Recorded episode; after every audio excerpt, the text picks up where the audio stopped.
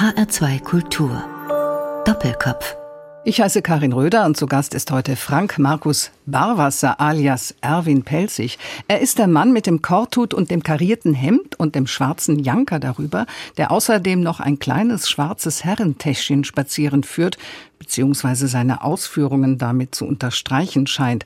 Als Gastgeber brachte Pelzig seine Gäste mit einer bonbonfarbenen Bowle zum Sprechen und präsentierte Neues aus der Anstalt. Seit einiger Zeit steht er wieder auf der Bühne mit seinem aktuellen Programm Weg von hier und dabei rüttelt er gründlich an den Schutzmauern von Klischees, Ignoranz und Vorurteilen. Herzlich willkommen, Frank Markus Barwasser. Ja, vielen Dank. Hallo.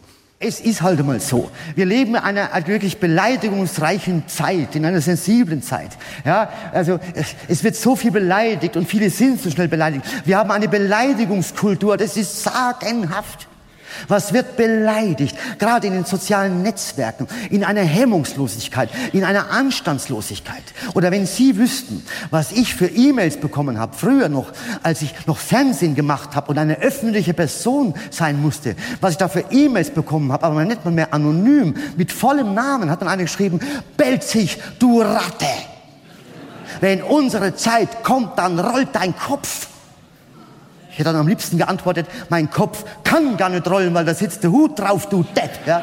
Und, und bis heute kommen ja auch Beleidigungen, bis heute hinter jeder Beleidigung mindestens 20 Ausrufezeichen. Da, da, da, da, da, da, da. Das Rekord war mal 58 Ausrufezeichen. Belzig, du Arschloch. Da, da, da, da, da, da, das Ausrufezeichen. Das ist die Kalaschnikow des kleinen Mannes. Ja, furchtbar. Aber wissen Sie, Frank Markus Barwasser alias Erwin Pelzig in seinem Programm Weg von hier. Das klingt ja stark nach Fluchtimpuls, Herr Barwasser. Von was? Weg und dann wohin? Na, der Titel Weg von hier bezieht sich weder auf mein Lebensgefühl noch auf die Lebenseinstellung von Pelzig, sondern der Titel beschreibt etwas, was ich beobachte. Aha. Und äh, das hat mit Fluchten zu tun, die viele Menschen antreten wollen. Diese kleinen Fluchten? Ja, kleine oder auch größere Fluchten. Also die kleine Flucht geht ins Wohnzimmer äh, und aufs Sofa und die große Flucht geht dann letztlich in den Postfaktizismus, in eine vollkommen idealisierte Vergangenheit. Und das ist etwas, was ich in diesem Programm sehr intensiv mhm. beschreibe. Ausgelöst wurde der Titel durch eine Parabel von Kafka, die heißt Der Aufbruch und da reitet jemand weg und der Diener fragt, wohin und er sagt, weg von hier, Hauptsache weg von hier, das ist mein Ziel. Las ich damals und fand das dann recht passend. Ja, es ist ja auch eine Zeit, in der sich viele Menschen stark unter Druck gesetzt fühlen durch die Arbeit oder durch andere Dinge, die an sie herangetragen werden. Globalisierung, Digitalisierung und ja, überhaupt der gesellschaftliche Wandel. Da hat man ja auch manchmal das Gefühl, ich möchte am liebsten nur noch weg. Ja, ich denke schon, dass wir so eine Zeitenwende erleben und es hat halt einfach mit Unsicherheit zu tun. Es ist verunsichert, da bin ich ja auch nicht frei von. Ja, und dann möchte man an dem scheinbar Bewährten, an dem Bekannten festhalten, aber es ist nicht zu ändern. Also äh, Zeiten ändern sich. Mhm. Was wäre denn zum Beispiel, an dem Sie gerne festhalten würden? Ja, ach, ich würde zum Beispiel mir gerne manchmal mehr Zeit lassen im Informationsbereich. Also vielleicht nicht ganz so wie Adenauer, der am Abend einer Bundestagswahl dann sagte, so und jetzt gehen wir erstmal alle ins Bett und morgen früh wissen wir vielleicht schon mehr. Ja? So, also das wäre mir jetzt auch etwas zu langatmig. Aber äh, ich bin immer fasziniert, wenn die Prognose um 18.01 Uhr kommt und das mhm. entspricht praktisch schon dem Wahlergebnis, mhm. dem amtlichen dann nahezu. Also manchmal etwas mehr Zeit lassen, ja, und also ich lasse mir aber auch Zeit, wenn jetzt irgendwelche Dinge passieren, vor allem wenn jetzt schreckliche Dinge passieren, dann gucke ich die ersten zwei Stunden erstmal gar nicht irgendwie ins Netz mhm. und studiere die Nachrichtenlage, sondern wart mal ab. Also diese Aufgeregtheit am Anfang, die, die lohnt sich nicht. Ja, wahrscheinlich. Und was das Zeitlassen angeht, wir haben ja eine Bundeskanzlerin, die sich sehr häufig Zeit gelassen hat für Entscheidungen.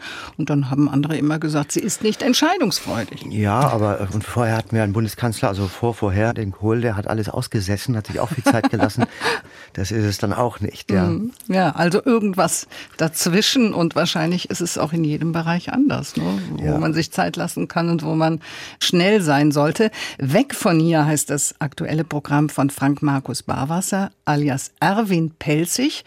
Und äh, in Ihrem Live-Programm sind Sie auch in Begleitung Ihrer beiden Freunde Hartmut und Dr. Göbel.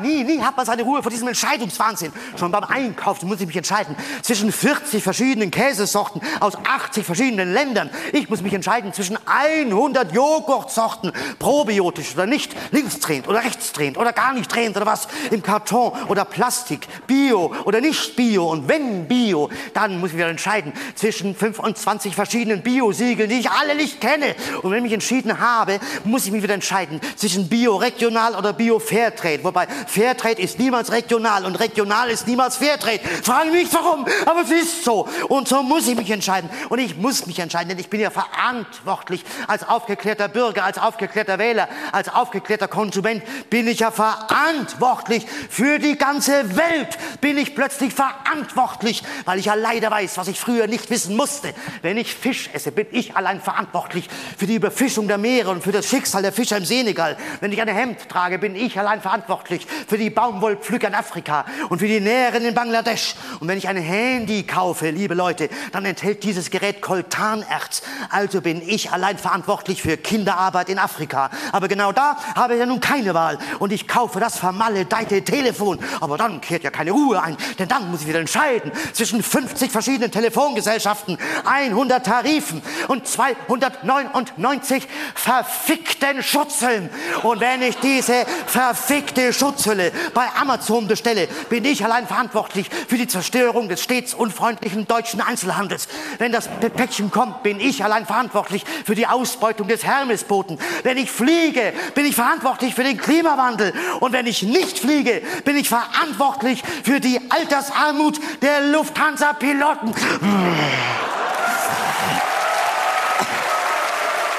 Ja, es ist nicht so einfach für sich selbst und noch für andere und für alles Mögliche, was in der Welt passiert, verantwortlich zu sein. Das bemerkt auch Frank Markus Barwasser alias Erwin Pelzig. Und äh, die Suada von eben, glaube ich, stammt von einem ihrer alter Ego, Dr. Göbel. Dr. Ne? Göbel, ja. Mhm. Die beiden nehmen sie ja auch ab und zu mit auf Reisen Hartmut und Dr. Göbel. Die ich alle ja auch spreche. Die Sie natürlich. Sagen, sonst, ja, ja, klar. Schon, am Anfang meiner Zeit gab es mal in Ludwigsburg die schöne Situation, dass ich ins Hotel kam und da waren tatsächlich drei Hotelzimmer reserviert Ehrlich? worden für Erwin Pelzig, Hartmut Dr. Köbel. und haben Sie die alle benutzt? Äh, nein. Und das war sehr lustig. Deswegen, also inzwischen ist es klar, dass die, die drei von mir alle dargestellt werden, aber ja. anfänglich gab es da Verwirrungen. Ja, Frank Markus Barwasser unterwegs mit dem Programm Weg von hier. Das heißt aber auch für Frank Markus Barwasser persönlich, weg von zu Hause, tagelang, ja, vielleicht zwei, drei Wochen manchmal, tagelang in anderen Städten und Hotelzimmern. Ist das nicht manchmal lästig?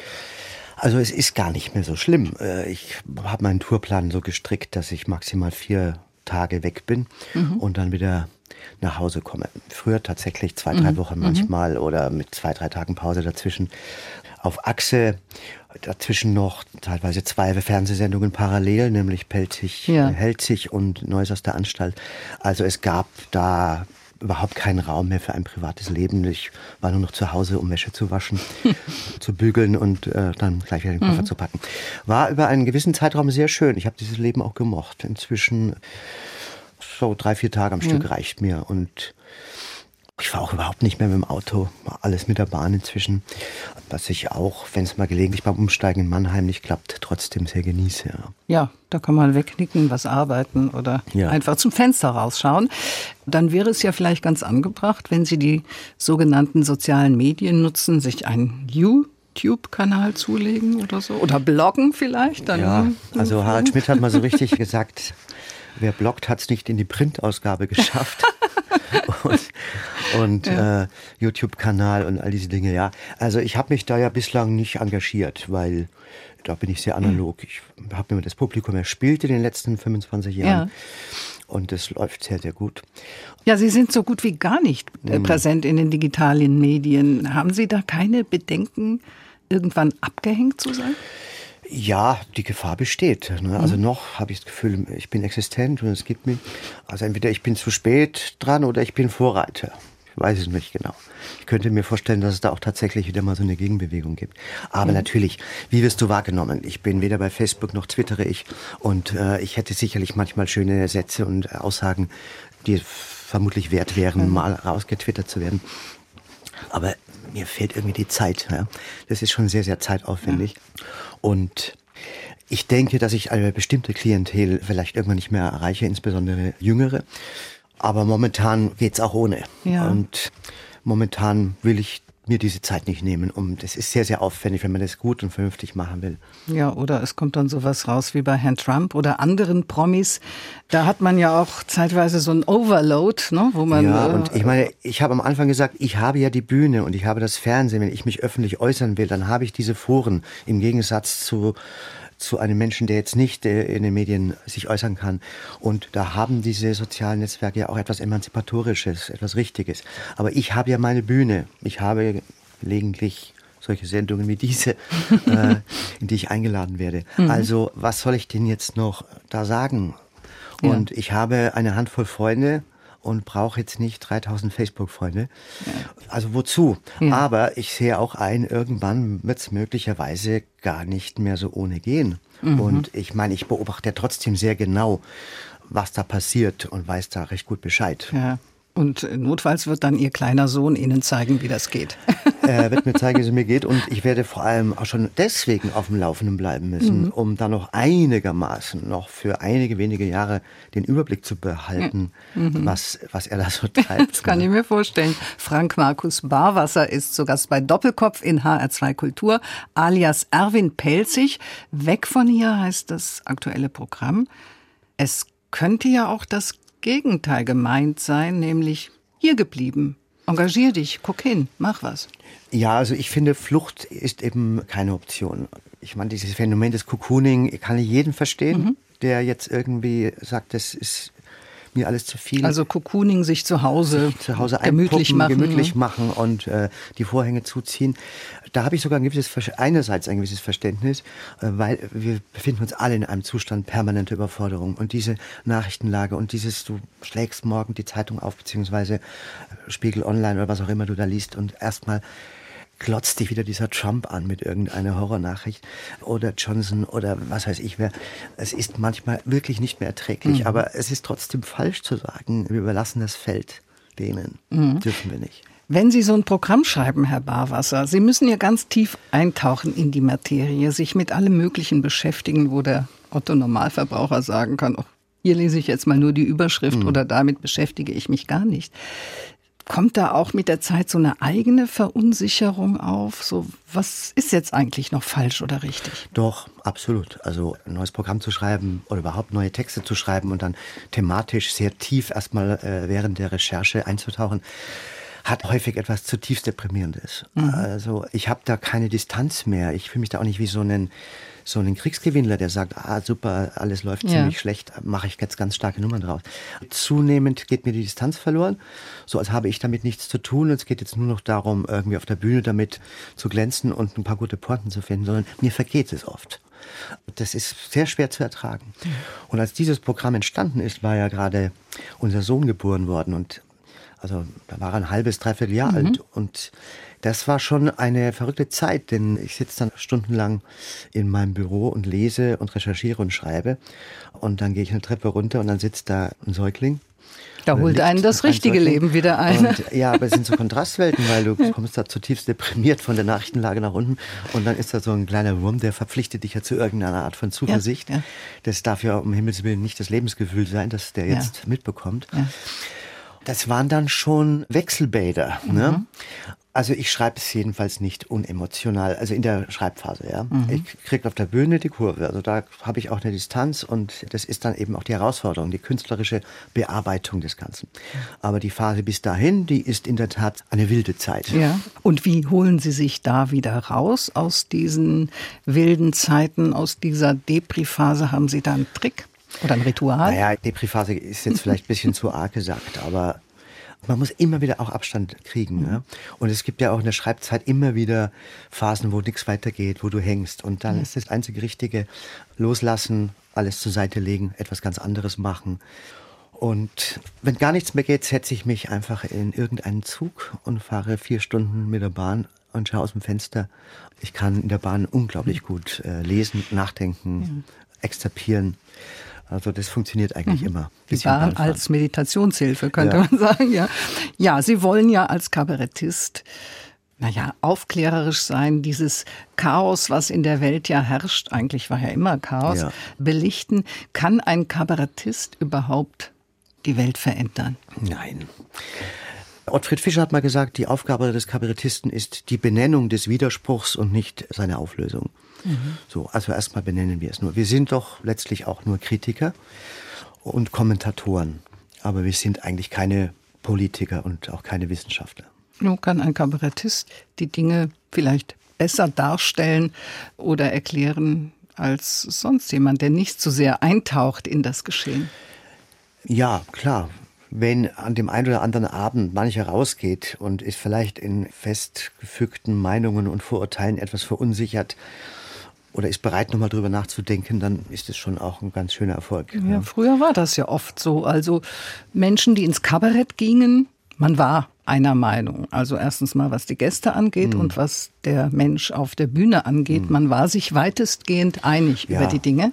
Ich glaube, das hat sich verändert. Oder wie sehen Sie das? Ja, also ja und nein äh, hat sich das verändert. Es war immer eine Schwäche sozusagen des Kabaretts, dass die, die sowieso schon alles wissen, kommen und mhm. äh, das Ganze affirmativ wirkt und alle fühlen sich bestätigt. Inzwischen habe ich aber so das Gefühl, ist es sowohl für die Zuschauer als auch für mich manchmal gar nicht so übel zu spüren, ey, in diesem ganzen Wahnsinn. Wir sind ja nicht alleine. Manchmal fühlt man sich ja so einsam und allein. Ja. Und wir sind es ja gar nicht. Mhm. Also es gibt doch noch eine ganze Reihe von Menschen, die sich um irgendeine Art von Vernunft bemühen. Ja. Dass die, die jetzt komplett anders drauf sind, äh, irgendwie 25 Euro ausgeben würden für eine Karte, um ins Kabarett zu gehen, habe ich jetzt so noch nicht erlebt. Sprich, also ich habe noch nicht erlebt, dass ich jetzt im Live-Programm Menschen aufstehen und mich beschimpfen oder mhm. widersprechen. Was schon vorkommt, ist, dass ich E-Mails erhalte hinterher von Zuschauern, die die Dinge anders sehen. Und die beantworte ich auch alle. Das dauert manchmal, weil es kommt ja relativ viel und es sind mir dann doch immer ein Bedürfnis, das auch selbst zu beantworten. Mhm. Ja, nur die Kalaschnikow, die steht dann für sich selbst, was wir am Anfang gehört haben. Ja, also um jetzt mich so richtig übel zu beschimpfen, ja, man kann mir eine Mail schicken, ansonsten müsste es fast schon per Postkarte gehen, weil ich eben jetzt nicht in den sozialen Netzwerken aktiv bin. Mhm. Und schon allein deswegen finde ich es ganz praktisch, weil ich brauche das nicht. Das sagt Frank Markus Barwasser alias Erwin Pelzig. Und Sie haben sich für Doppelkopf auch drei Musiken ausgewählt. Mhm. Ja, so eine Affinität zu Soulmusik kann ich hier entdecken. Ja. Als erstes Didi Bridgewater und Gabin, also Gabin featuring Didi Bridgewater und der Titel heißt Into My Soul. Was verbinden Sie mit dieser Musik? Als ich Mitte der 90er Jahre mit Kabarett begonnen habe, war das äh, mit der Truppe, mit der ich damals in Würzburg unterwegs war, ein Lied, das wir da sehr viel gehört haben und sehr viele Erinnerungen. I took a trip to the mountains I saw you trapped up in the cableway. I prayed that you would fall come floating down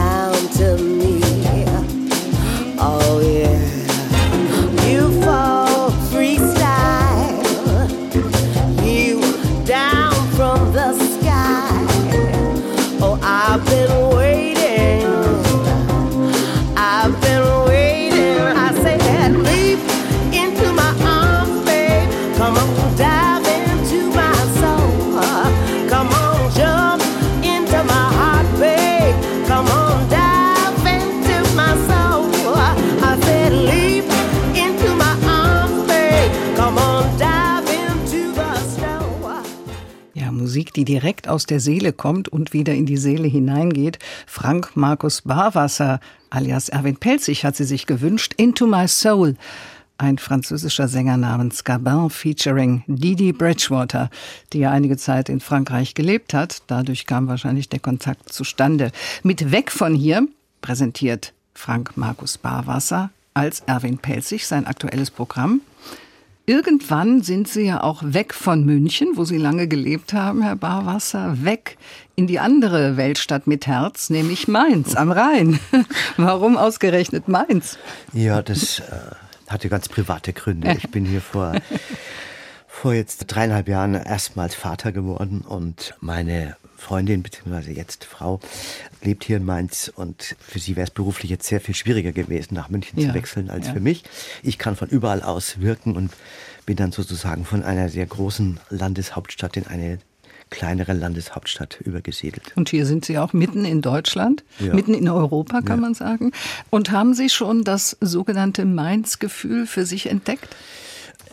Nein, so schnell geht es nicht. Mhm. Ich kann überall leben. Ja. Mhm. Also ich habe drei Jahre in Hamburg verbracht, dann sehr viele Jahre in München, Würzburg natürlich, jetzt bin ich in Mainz. Und was mir wirklich gefällt, ist, dass äh, die Leute hier diese Stadt wirklich so unglaublich schätzen und lieben. Und egal, wo ich bisher in Deutschland gelebt habe, gab es immer Mozzer, denen irgendwas nicht gepasst hat an ihrer Stadt. Und das mhm. habe ich hier noch nicht so erlebt. Und das finde ich sehr, sehr sympathisch. Dann ist es ein Ballungsraum, in dem, ich weiß nicht, vier, fünf Millionen Menschen leben. Mhm. Das, das heißt, Rhein-Main-Gebiet. Das Rhein-Main-Gebiet, ja. es ist auf alle Fälle nicht provinziell und das merke ich am stärksten auf der Bühne, mhm. äh, an dem Publikum, absolut nicht provinziell. Dann natürlich die Frankreich-Nähe, die ich sehr schätze. Ja, und mittendrin. Ja.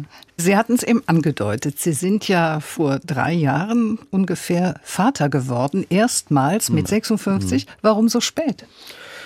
Hat sich vorher einfach nicht ja. gefügt. Ja. Mhm. Und jetzt war es gerade noch so richtig. Und Sie haben sich damals sogar eine Auszeit gegönnt, auch ja. vom Fernsehen zumindest, von der Bühne.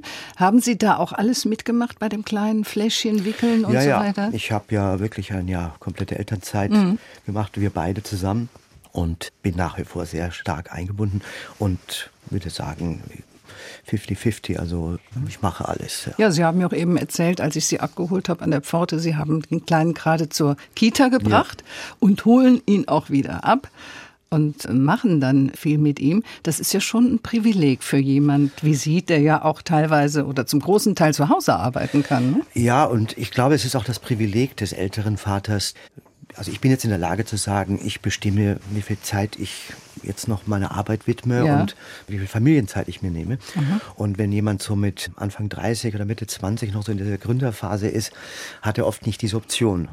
Und insofern äh, habe ich sehr, sehr viel mehr Zeit als ein 30 Jahre jüngerer Vater oder 20 Jahre jüngerer Vater. Und das genießen wir, glaube ich, alle drei. Klar, die Nachteile liegen auch auf der Hand, aber. Welche? Naja, das muss man einfach sehen. Also insgesamt wird uns etwas weniger Zeit geschenkt werden als einem jüngeren Vater. Aber die Frage ist, was machen wir bis dahin? Eben, es kommt ja nicht auf die Menge der Zeit ja. an, sondern was man in dieser Zeit macht. 1960 sind Sie geboren in Würzburg, ja. als viertes von fünf Kindern. Mhm. Wie ging das zu bei Ihnen in der Familie mit fünf Kindern? Also grundsätzlich war es ganz toll. Gleichwohl musst du dir natürlich deinen Platz dann so erkämpfen. Und mhm. je nachdem, in welcher Reihenfolge du da zur Welt gekommen bist ja. und welche Altersunterschiede es nach oben und nach unten gibt, hast du es dann mehr oder weniger leicht. Was war Ihre Rolle in dieser Kinderschar? Äh, ich glaube, ich war ein bisschen der Einzelgänger.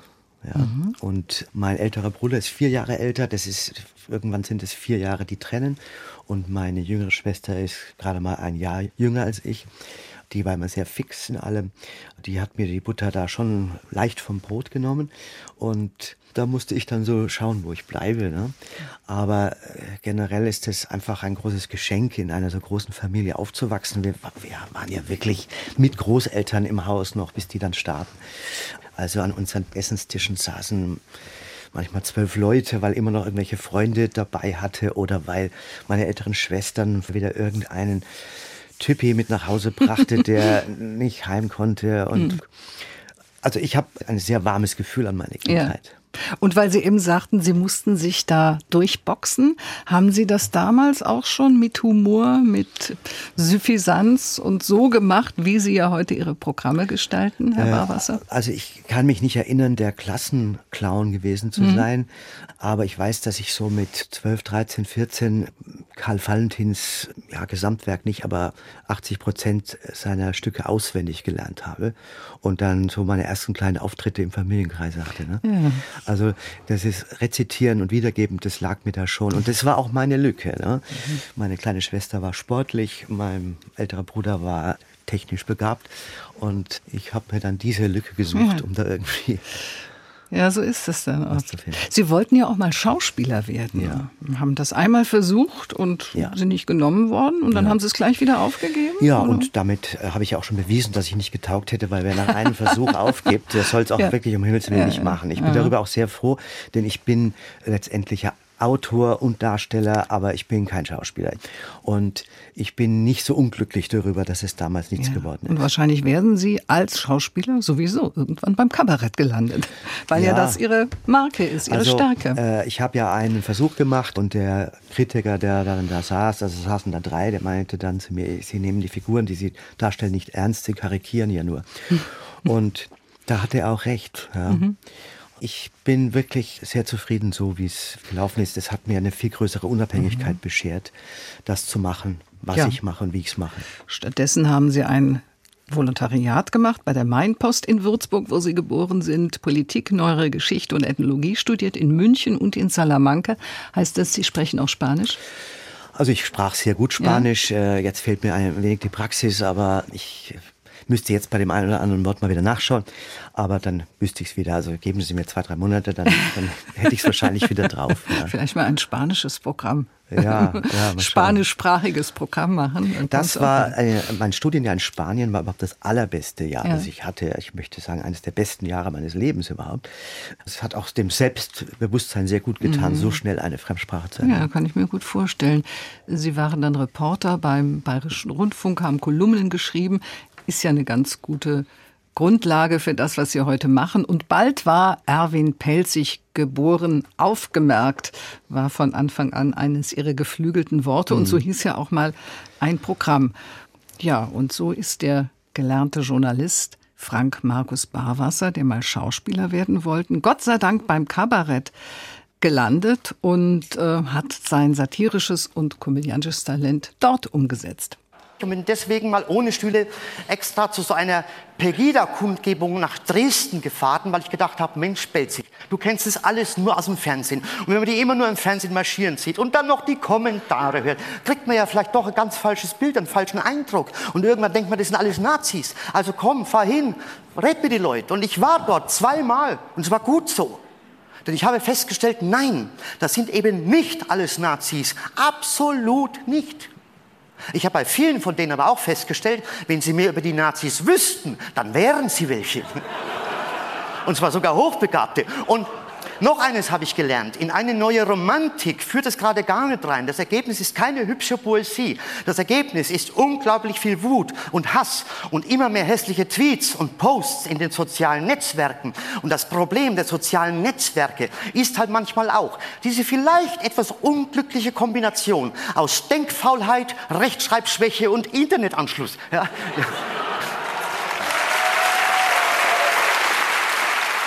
Frank Markus Barwasser alias Erwin Pelzig, wie er leibt und lebt, das ist ja schon ein Glücksfall im Kabarett, Herr Barwasser. Ja. So eine Figur zu finden wie der Erwin Pelzig, dem Sie die eigenen Gedanken in den Mund legen können. Ja, so eine Figur ist Segen, aber auch manchmal Fluch. Mhm.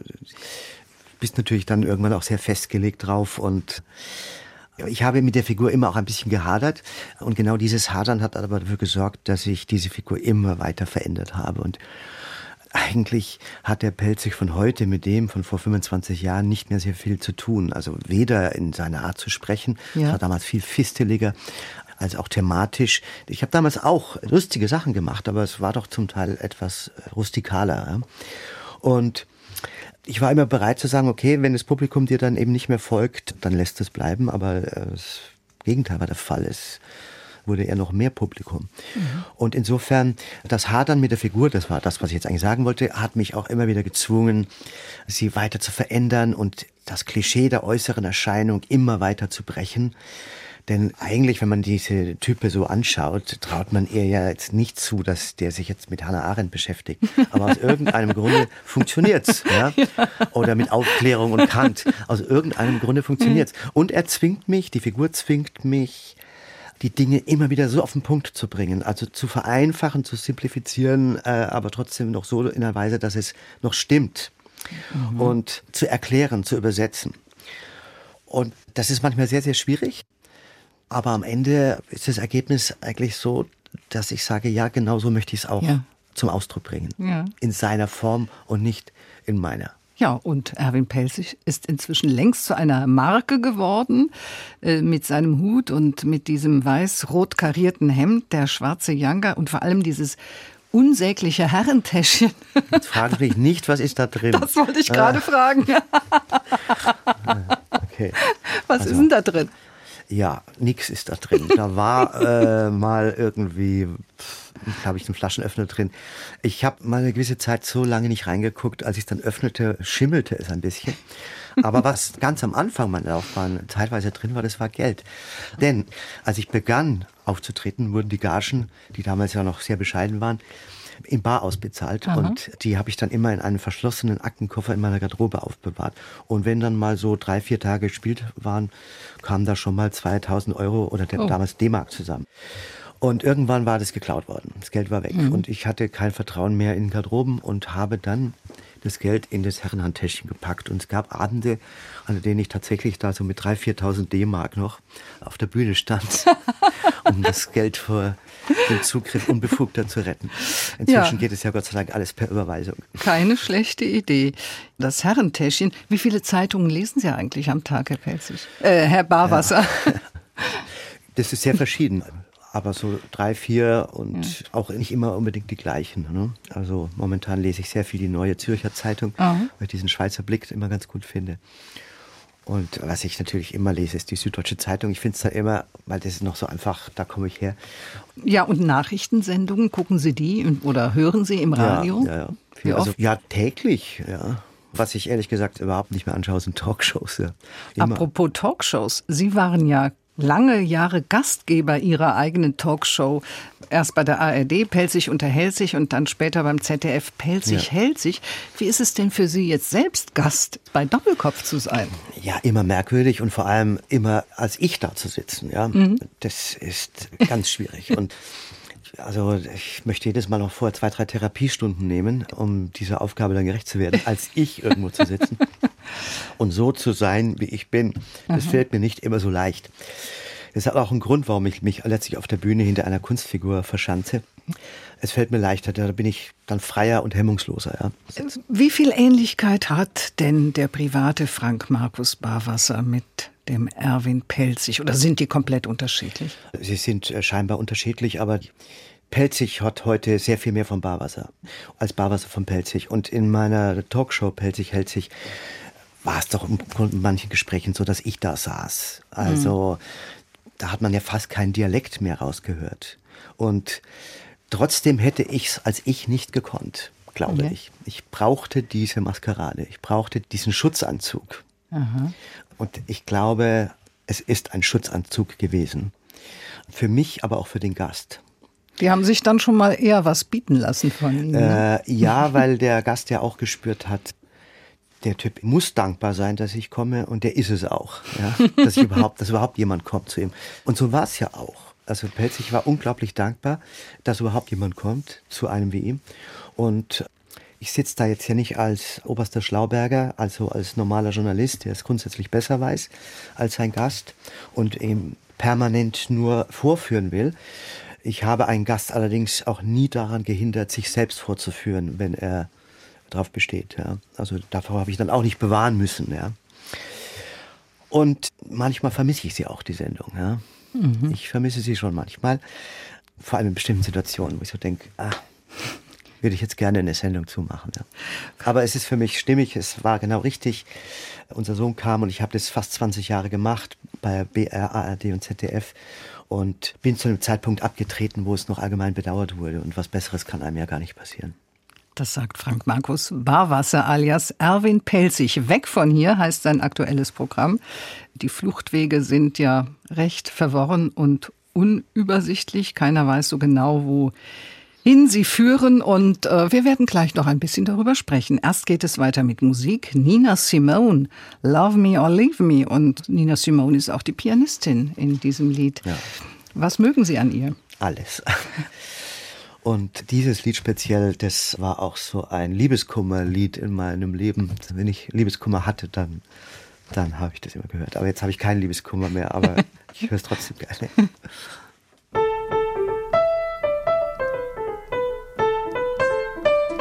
Say love me, leave me, let me be lonely. You won't believe me, but I love you only.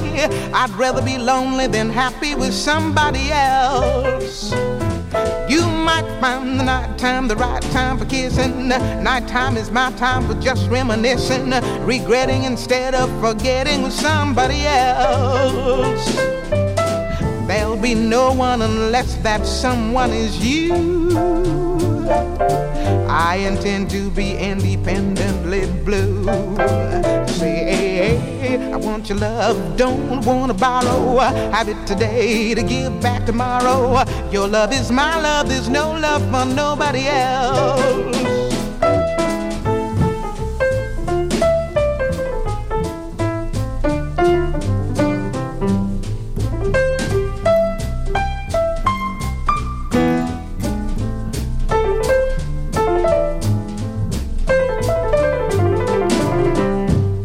Wunderbare Nina Simone mit Love Me or Leave Me.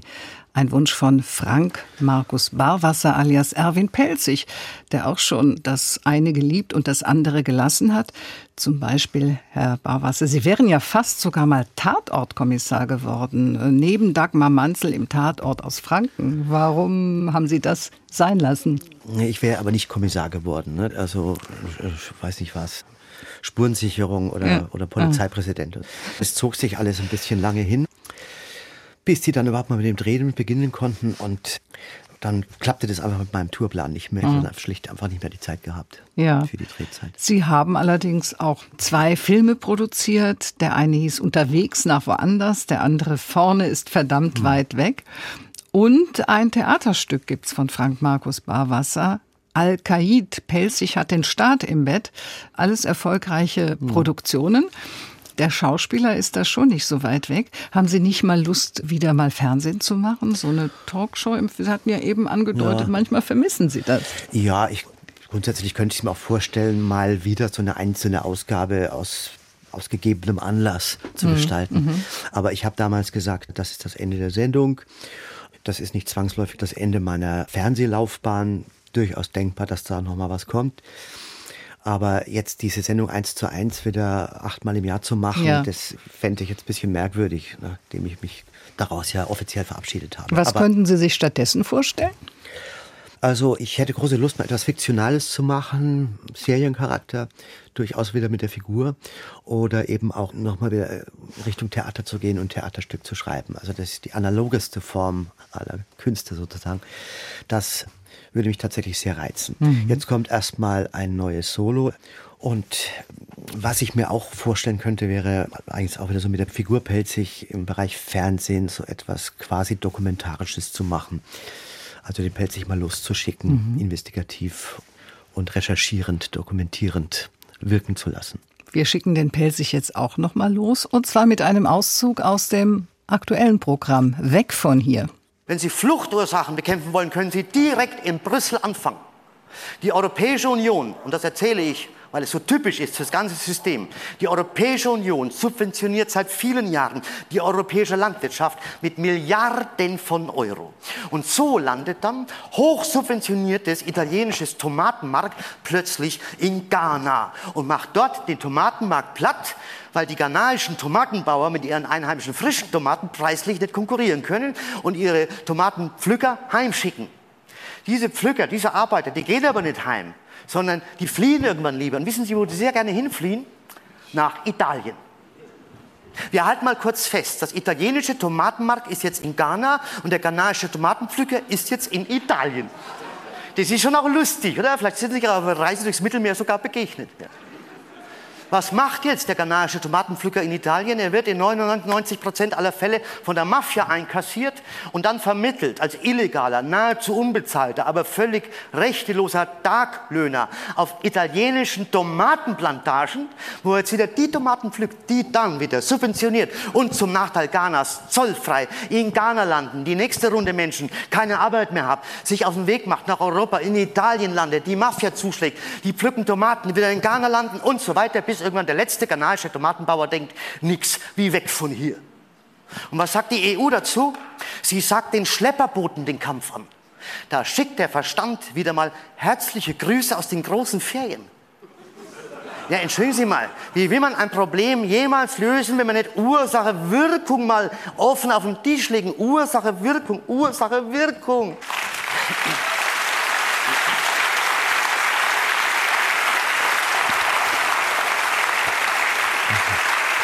Ja, Ursache, Wirkung. Ja, vielleicht würde das ja auch der Fernsehlandschaft ganz gut tun, Herr Barwasser, wenn da jemand so die Politik erklären würde wie Sie, weil Sie eben sagten, so eine Doku würden Sie schon ganz hm. gerne mal wieder machen.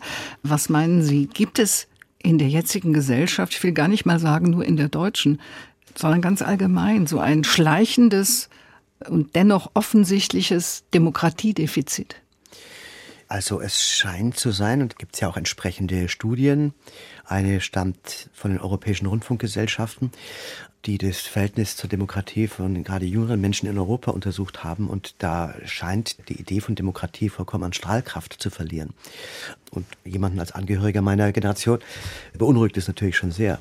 Klar, für unsere Generation, wir sind gleich alt, war das so selbstverständlich, dass hm. wir die in Stein gemeißelt. Man, ich hätte das nie für möglich gehalten, dass nochmal so bestimmte Standards komplett in Frage gestellt werden. Ja. Ja, Sie haben ja die Möglichkeit als Kabarettist, als Erwin Pelzig etwas dagegen zu halten, beziehungsweise etwas für die Demokratie zu tun. Sehen Sie das auch so oder ist es jetzt nur meine Erwartungshaltung als Publikum? Ich habe neulich mit dem Emmanuel Peter Falvi gesprochen, der Alphonse, der den mhm. Franzosen mhm, spielt. Ja, der und, mit dem Wuschelmikrofon. Äh, der sagte dann so schön, er möchte zu diesem oder jenem Thema etwas sagen und sich öffentlich äußern, weil er möchte nicht von dieser Welt gehen und dann das Gefühl haben, er habe dazu geschwiegen. Ja. Also finde ich eine gute Grundhaltung. Man sollte es nicht beschweigen und wenn wir, also wenn sich jetzt unser einer als Kabarettisten, zumal als politische Kabarettisten, jetzt auch zurückziehen, weil wir sagen, es hat sowieso alles keinen Sinn, das entspricht nicht der Berufsbeschreibung. Ja, Sie arbeiten ja auch schon fleißig an Ihrem neuen Programm. Sie sagten es eben, im Herbst wird es dann präsentiert werden von Ihnen und noch ist Frank Markus Barwasser alias Erwin Pelzig mit seinem Programm weg von hier unterwegs, auch in unserem Sendegebiet. Und zwar am 8. Februar im Kapitol in Offenbach und am 9. Februar in der Kultur- und Kongresshalle Ingelheim, jeweils um 20 Uhr.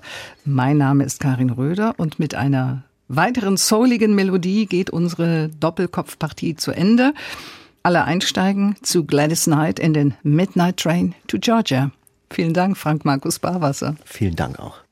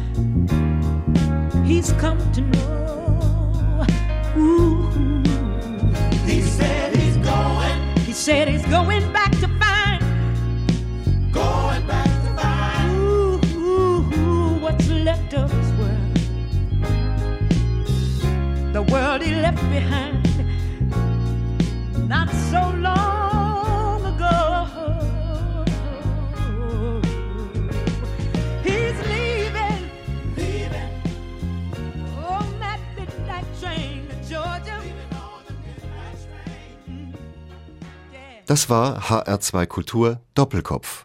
Aus urheberrechtlichen Gründen müssen wir Musiktitel in unserem Podcast-Angebot ausblenden. Weitere Sendungen, die Sie jederzeit hören können, finden Sie auf hr2.de